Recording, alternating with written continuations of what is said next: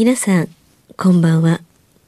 歌う怪談女、日月陽子です。怪奇レスラーならぬ怪談大好きプロレスラー、松山勘十郎です。怪談を集めて47年怪異収集家の木原博勝ですこの番組は、オカルト番組でも、心霊番組でもありません。怪異収集家である作家の木原博勝さんが、実際に直接取材した実話怪談を語ります。日本で唯一の怪談専門ラジオ番組です木原さんといえばあの今や伝説の実話怪談本、新耳袋シリーズの作者でもおなじみですよね。他にも、うずしお怪談やつくも怪談といったヒットシリーズも出版されてますよね。その木原さんによるこの世のものではない話、もののけの話、不可思議な話といった実話怪談を季節に関係なく毎週聞くことができるなんて、怪談マニアにとっては夢のような話ですよね。夢どころか悪夢よりも素晴らしいことですよ。それでは、あなたが最後まで無事にお聞きできることを祈ってます。怖い水曜日、存分に味わってください。今日は？えー、3月30日ですね、今日は。あ、もう3月が終わる。待終わります最後の方1月は行く2月は逃げる3月は去るなどと言いますけれども、はい。そうですよ。もう明けおめから3ヶ月。経ってますよ。3ヶ月早いですね。明日誕生日。あ、なんです。一日早いけどおめでとうございます。あ一日早かった。会今日が場生まれ30日やったらよかった。えっと4万。うんどんな6000 1358どんな、歳。ぐらいだどんだけ生き、と思いますよ。どんだけ生きとんの？あでもそれはそれでなんかミステリアスな、こうちょっと魅力もうあがのどっかのああるかもしれないですよ。のあれですね。バンドのボーカルみたいですね。ちょっと待って今日の放送日が3月31日って4月1日生まれ30日あ今日30日今日は30 30日日。さん31日生まれたのは3月31で、うん。えっと、3月31生まれだけど戸籍は4月の2日にしてます。はあ。1年。あ、そうか。うん。詐称してます1万年詐称してあそういうことです。そうさ詐称ってできるもんなんや。あのね、最近の子はそうじゃないみたいですけまあ、ど、大昔の方ですから。あどういうこと大昔はできたんで。なんかえねーよくあるパターン。あるあるうんみたいうちの母とかもそうです。あそうですかあじゃあギリギリ？おえ。え母さんも。お母さんはだから羊年やったんで、はい。羊の女は門でも立つな言うでしょ？昔は羊の女は縁起が悪い言うから、翌年の猿年生まれにされて、1ヶ月先になりました。そういうことがあるんや。あります。もん。干支も気にして。いやあのほらあの日の上馬の女はどうたらこうたらとって昔そういうことを言われたっていうこ時代って確かにありましたよね。でしょ？実際、あの、気にする方って、もうすっごい細かいところまで気にされる方いますよね、うん。やっぱりね。ねあの幸い日月さんはあの、キリンの生まれの女そうですよ。キリンってかっこいいで一番最初の戸籍の女性らしいですから っていう。キリン。設定なんで。古代文字で書かれてる戸籍らしいですね。そうそうそう魔術師あのヒエログラフにと彫ってあるって話らしい、ヒエログラあ、フでもほら、キリンってほら、あっちの中国のちょっとかっこいい一角獣の方かもしれないですよ。ね。ちょっとかっこいいじゃないですか。そうそうそう。あの ビールビールの柄にもなってはる。この間ちょっとミイラ店行ってきたけど。皆さん、皆さん、あんなやつでしょ？懐かしかったんちゃいます？あんな文字でしょ？またね、まあまあ相変わらずそんなようなもの。ところが収録している今日は？3月31えー、3 30月26です、今日は。あ26 26 26 3月収録は20 26 6日。ですよ、で放送が30本当にねストックのないギリギリ番組やというのが。ねだから、あの収録してから皆さんのお耳に届くまでに結構鮮度がいい今今回は鮮度いいですよ。で取れたてうほやで。ん。あのはい。1回目だけね。えー、1回目だけ。そうそうそう頭いいからですよ。はい、えー、という。うん。お便りがね、お便り。いっぱい来てちょっと溜まますってて、お願い古いおします。便りからちょっと順にね。そうなんです。はい。あの、前回の収録でね、ちょっとご紹介できなかったやつとかもありますんで、えー、大阪府のラジオネーム、伊勢崎おかめさんから、おかめさん、はい。はい。以前にもね、お便りくださった方ですけれども、ありがとうございまます。す。いつも興味深く拝聴させていただいております。どうも。先日、母親に、えー新耳袋を貸したところ、うん。第5夜の修行の褒美という、ろうそくが神運と観音様の形になる話を読み、うん。ああ、これ私も体験あるわ、と、体験談を話し始めましたので、その話をお便りいたします。それはすごいお母様が体験された話ですね。母が小学生の頃、昭和20年代宮崎県の山奥での話です。母の母、私の祖母は、大変信心深く、毎朝毎晩、大きな仏壇に欠かさずお参りをしていたそうです。特に念切りにお参りをするときは、30分を超えてしまうことがあり、その時は長さ30センチ程度のろうそくに火を灯していたそうです。すると、必ずろうそくが溶けていくに従って、まるでトグロを巻いて鎌首をもたげた蛇のような形になっていったのだそうです。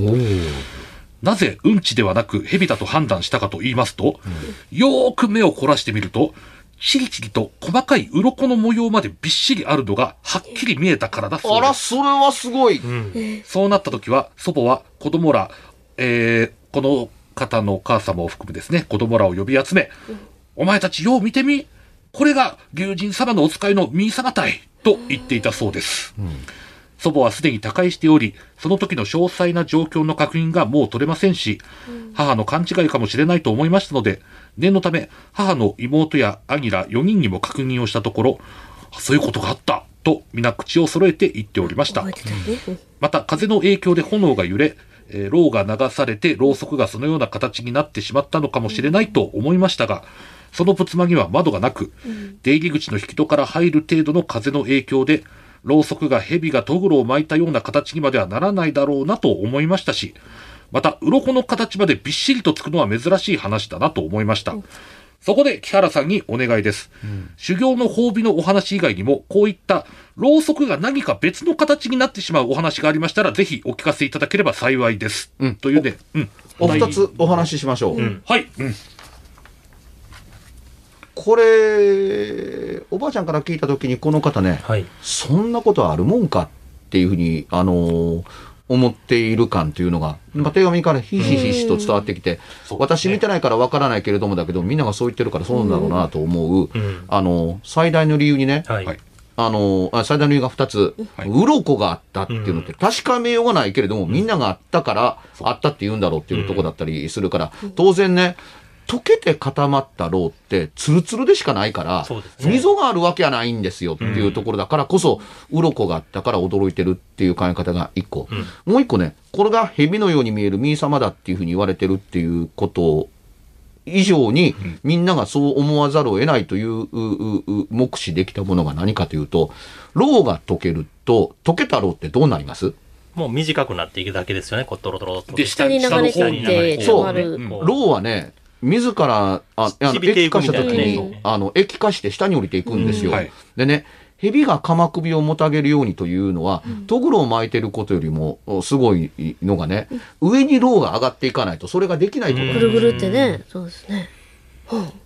そうです。上に上がらないとできないんですよ。うん。だ溶けて下に上が下がっていくもんの、だから、うん。あの、蛇の形にそこだけ熱が当たらなくて残っていったものではないはずなんです。うん。それだと、螺旋状にならないからですね。うん下だけウニュウになるわけないですもんね。そう、上だからね、溶けていく溶けたろうが、まるで重力に逆らってるかのように、上に向かってぐるぐるぐるぐる回っていって、最後にこっちに向いて、ちょんと鎌首を向けているっていうに。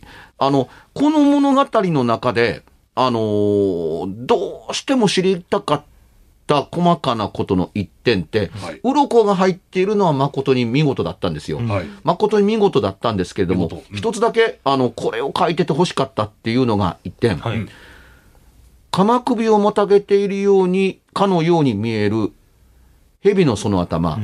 どっち向いてたんですか？うんこれは結構重要なんです。あ炎側に顔を向けているのか、ん炎の外に顔を向けていあ。るか。うんおそらく、炎に向けて顔を向けてる鎌首を、うん。というろうそくになっていたけ、いわゆる芯の方を向いているっていう、うん。蛇の鎌首にもた、あの、に見えたからというところが、脅威の対象になっていると僕は思っています。外を向いていたら外を向いていたと書くけれども、あまりにも不思議なのでっていうので、鎌首の向いてる方向が書いてなかったのは、こっちを向いていて、より蛇に見えたからではないかなと思う。んですよ。すよね。誰を見てるのかではなく、ろうそくを見つめている側の人間の方を向いている蛇だから、神のお使いかのごとく捉えたうんというふうに、うん、外っ側を向いてるうんっていうのだったら、ね、あのー自分たちの方を見ているという風なのか、自分たちに背を向けてるかっていう考え方になるから、うん外側だったら、もうちょっと向きに関しては繊細に書かれたのではないかと思うんです。内側を向いてるからこそ炎を見つめ、ね。そう、蛇らしく、炎も見つめ、なおかつ炎を通して私たちを見つめているという感覚にとらわれたのではないかなと思うので、おそらくこちらを向いているという蛇ではなかったのかなと想像はするんですけれども、答えとしては知りたかった。ね普通になんか溶けていくとしたら表面とかつるっとしてるけどまたその鱗の形になってるっていうのはまた不思議。うん。で、あの、これを大雑把に言って、あの、ろうそくの会っていうふうに、あの、しあて、そうそう、体験談としても非常に興味深かったんですけど、なおかつお題としてもね、またこう最後に言ってくださってまあまあ質問的的にはね、ええ。うんろうそくの会というふうに一応解釈してますけれども、はい。あの、短い話ですけども、これね、あのーうちの会社の T2 メディアパルが、あの、まだ、あの、ガンダムシードの公式サイトや、おコードギアスはやる前やったと思うな。新民の携帯サイトと、ええガンダムシードの、あの、えーシードクラブモバイルっていうのを始めた頃やったと思うんですけど、その時に雇っていた、あのー若者のね、ろうそくにまつわる体験談はなんだけれども、はい。大したことではないんですけれども、あのー裏が取れたのでっていうところですけど、ついになって、ん。右と左に立てたろうそく、うんうーうーうー。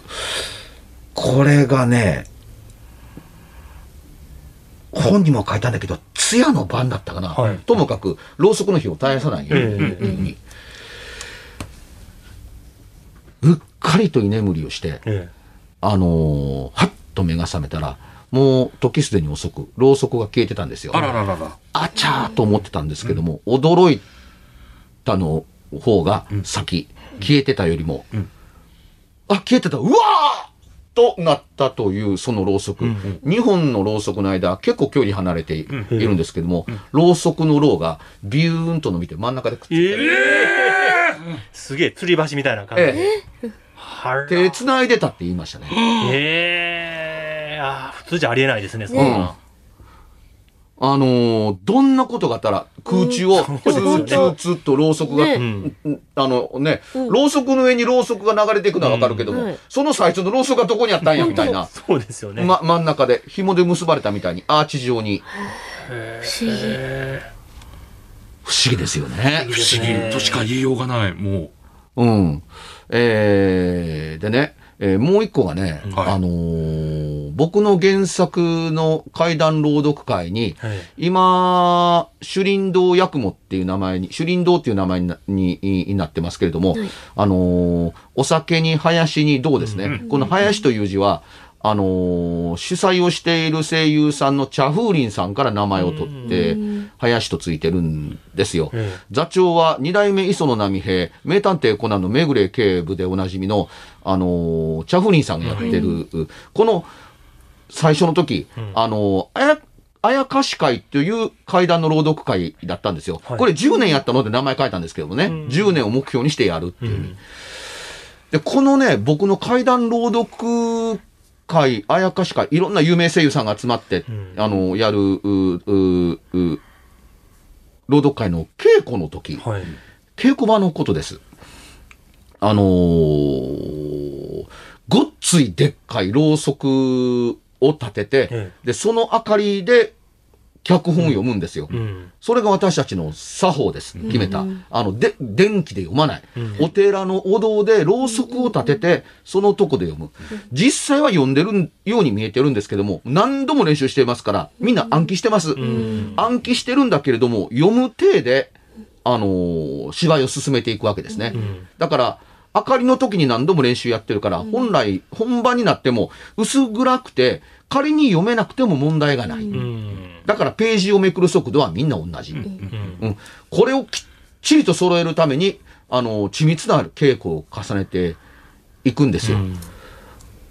一番困るのがね、はい。あのー不意な風が吹いて、ろうそくが消えたり、揺らめきすぎて読みにくくなるっていうと、字がちらつくというので、あろうそくの前に、あのー風よけをこうつけてたんですよ。はい。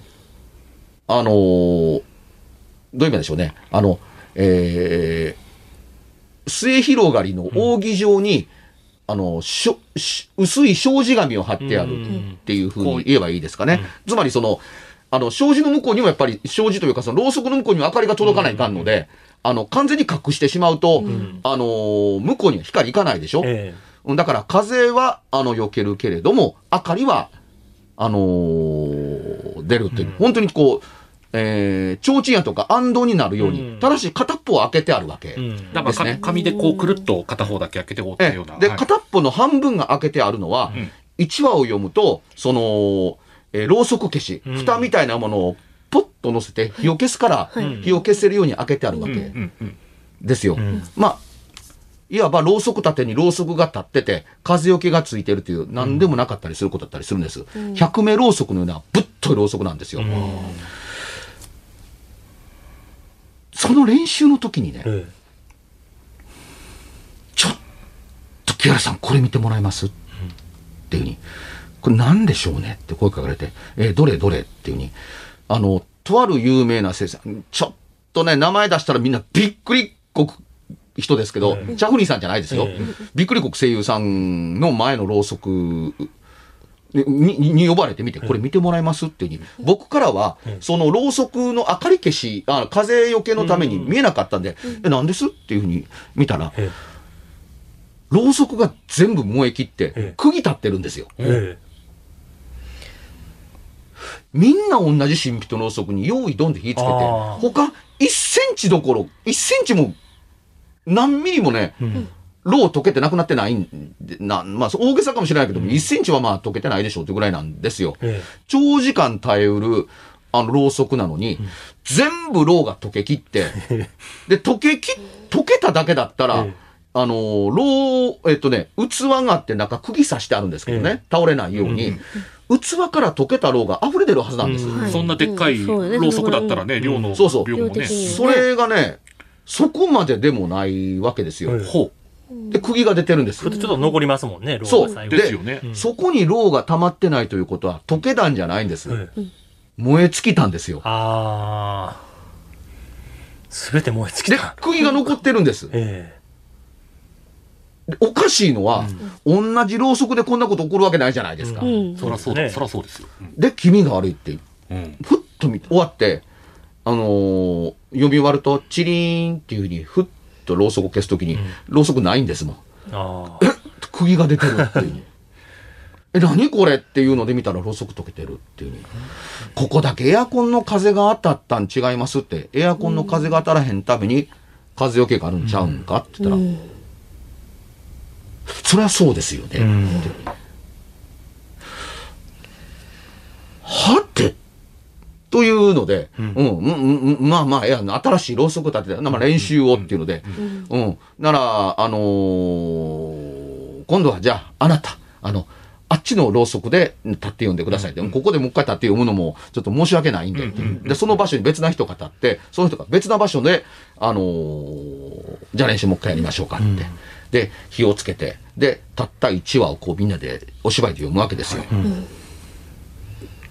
で、読み終わって、チリーンと鈴がを鳴らして、1話読了ということで、はいチリーンと鳴らして、ろうそくを消そうかなと思って、え、ちょっと待ってっていう声があるから、明るく、電気つけて明るくしたら、その人の前にろうそくが、釘だけ一本出てるんですよ。まで、さ、さっき消えたところはそのままなんですよ。うん。これ風じゃなくて、え、あなたじゃないですか、やめてくださいよ、気持ちの悪い。と思ってまいりますよもうね。ね。え、こんなことがありえるんですかって言ったら、ありえないって。同じ箱から出した同じろうそくですから。はいで、他のろうそくは、さっきのままなんですよ。その人は亡くなったから、あの、新しく一本立てたのであってっていう、いうことが、そうですよね。あの、別な人が読んでるところが新しくなってるので、その人はさっきの続きを読んでるわけです。つまりさっきの時には、1回目につけた1センチも燃え尽きてないようなろうそくに再び火をつけただけであるわけだから、同じように燃えたところで1センチなはずなんですよ。そうですね。で、さっきなくなったところがまたなくなってるならともかく、んさっきのはさっきのままなんですよ。うん。だから、炎を使ったのは、その声優さんとしか言いようがなかったりするんですよ。ただ、さっき見た通り、燃え尽きるからこそろうが溢れてないって言いましたよね。ええ。そんだけ燃えたらそこだけめちゃ明るかったはずなんですよ。あ確かに、ブワ異常な燃焼でこう。ーそうそうそう。そう。髪も燃えてまうわ、みたいなそうそうそうそうそう、ファイヤーみたいなような、あのーことになってるはずなんですけど、もちろんね、そんなことの、明かりは普通のまんまだから、あの、最後まで独量したぐらいなんですから、っていうことがあったんですよ。未だに、で、その2回だけなんです。おあとはもう、それ二度と起こらなかった。当然僕は現場にいましたから、ええその写真残ってるんですよ。うん。あのーこの番組に出そうか？あ、そうですね。ぜひ見たいです。うんうん、今すぐ出せるから。ああ、うん。これは脅威でしょ？脅威ですね。ね。じゃあ3回目からはなかったんですね。そ同じ方に2回起こっただけで。そう。で、その場には、あのーまあ、稽古の最中なので、1回目の時にはさすがにこれ取らして取らしてって大騒ぎしてなかったけども、2回目は取らしてもらった。これはすごいっていうので、で。このろうそくとこのろうそくっていう形で、釘しか出てないあのろうそく立てと、あのー普通ののろうそくっていうに、これ、あの、燃え尽きた長い時間かけて使ったやつと、今さっきつけましたというのを並べてるんじゃなくて、用意ドンでつけて、1話読み終わった後の、あの、普通とおかしなやつっていうのをね、並べて撮ってます。うん。へえ、あの声優さんの時にそんなこと起こったのって本人怖がってましたけどね。それはね、うんうん、これがね、この二つがね、ろうそくで非常に印象は残っうんてますね。うん、うちので使ってた子の話と、ええ。あのー僕の原作の朗読会やったから余計に、いろうそくの会のこの二つとも僕とすぐそばの話。え、でもそのろう、ろうそくによって燃える速度がスピード変わった違うとか。するもんなんですかね？あもちろん、今、同じろうそくを使ってるからん、おかしいねって話なんですけど、うん。別々のメーカーとか種類で持ってきて、違うとか、そういうあるんですかね？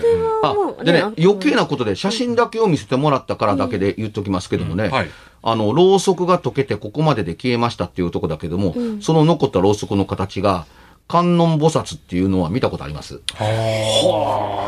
あ。の、九州の方かのどっかのお寺さんで、ここでろうそくをつけた時に、はい。あの、ろうそくが仏の形になるということがあるというお寺があるんですよ。えうん。そこで過去のろうそくの写真というようなもので、えいろんな仏様になっているろうそくをええ、これ加工したんじゃないですよっていう体で見せていただいたこと、観音菩薩から地蔵菩薩から、うん、あのーまあ、普通の皆さんが思う、あのー思う仏様、まあ、いわゆる大日如来っていうんですかね、うん、の形に見えちゃいますよね。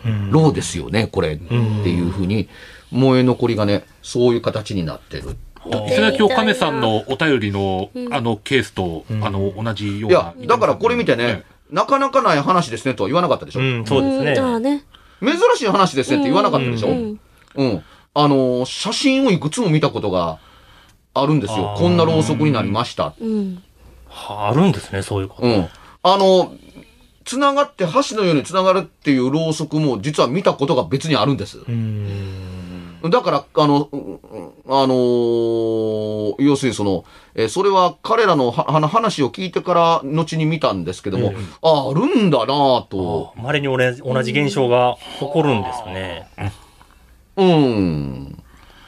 その時はね、って理由が分からへんというのがあったんだけれども、理由が解けないまんまに、あ、同じ話の、同じ、それの話と同じ写真ならありますよっていうふうに見せてもらったことが、あの、あるこれもお寺さんでしたね。やはりろうそく、お寺様とかやっぱそういうところには必ずあるもんじゃないですか。でも、うちもね、あの、神棚のろうそく2本立てるでしょ、ええ、え一回ね、右側のろうそくの方が、いつも同時に火つけるのに、はい。燃えるのが早い、早くて長さが合わなくなったことがあるんですけどね。はあはあはそれが怪異なんですかね。いや、あの、飾り、風の当たり具合によって、燃焼速度が違う。なんていう観音開きの中に神棚が置いてあうんって、そう、そう言うと思ったえ。だから風は入ってこない和室の部屋ですね、基本的に。えー火の大きさは違ったりしました？一緒ですね。うんだなんかね、ええ。たまにね、粗悪な材質でもあるのかなと思わんでもないんですけど、あの、そう言わないと合理的にならないかなっていうところだったりするんですけど、でも燃え残ったものは、みたいな。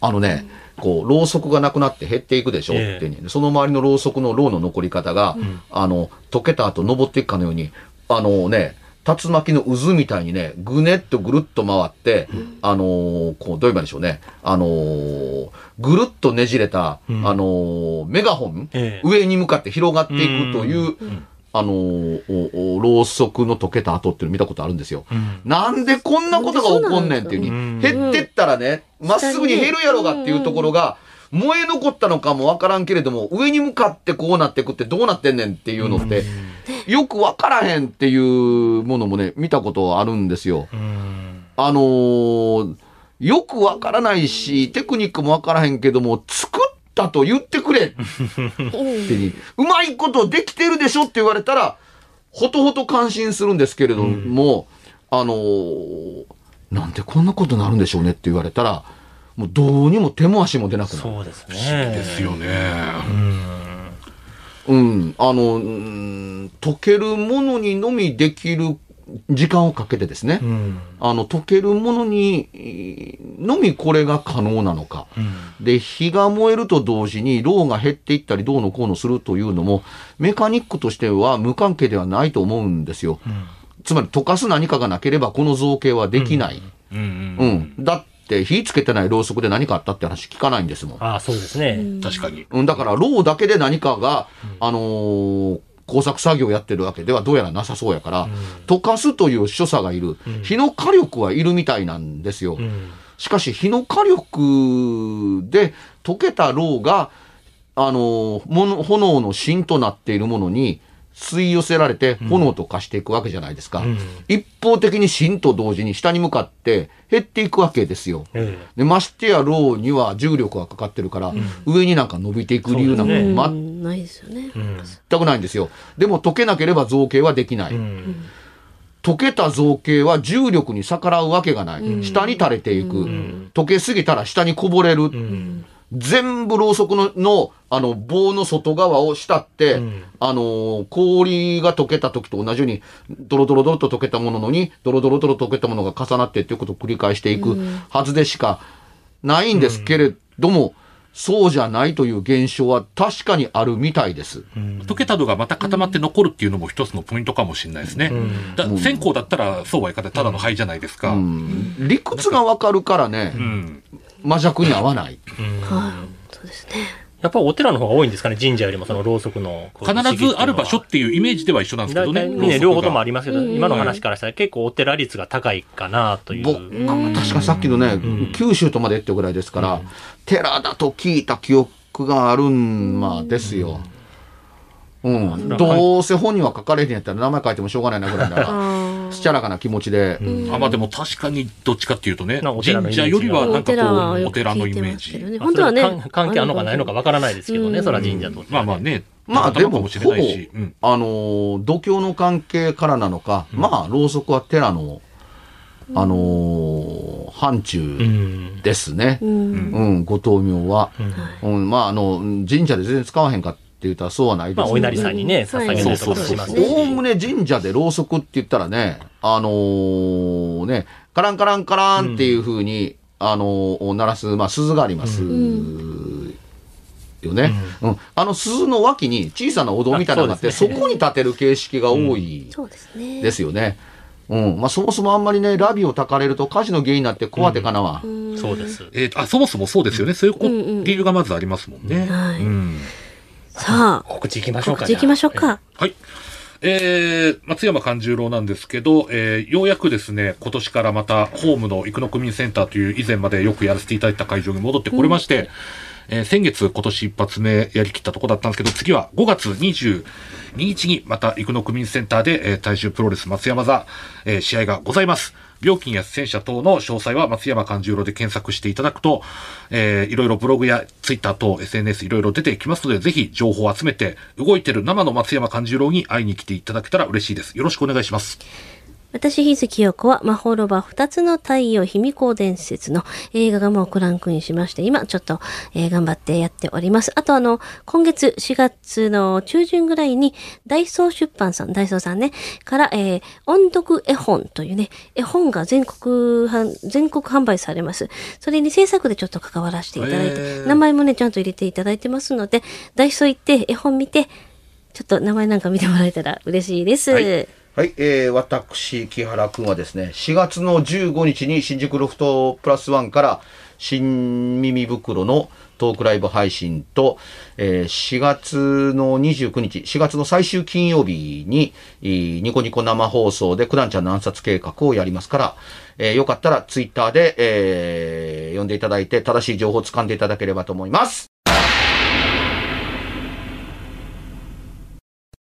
番組では別冊怪談ラジオを販売しております。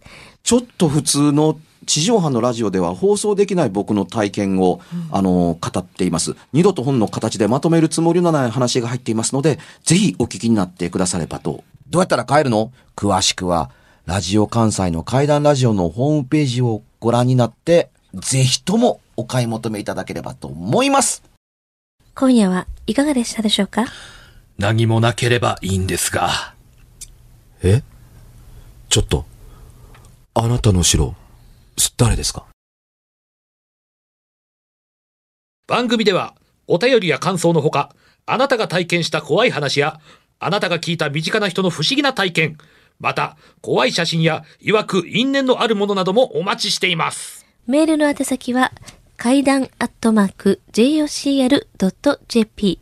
k-a-i-d-a-n アットマーク jocr.jp ファックスは078-361-0005 078-361-0005おはがきは郵便番号650-8580ラジオ関西階段ラジオ怖い水曜日まで。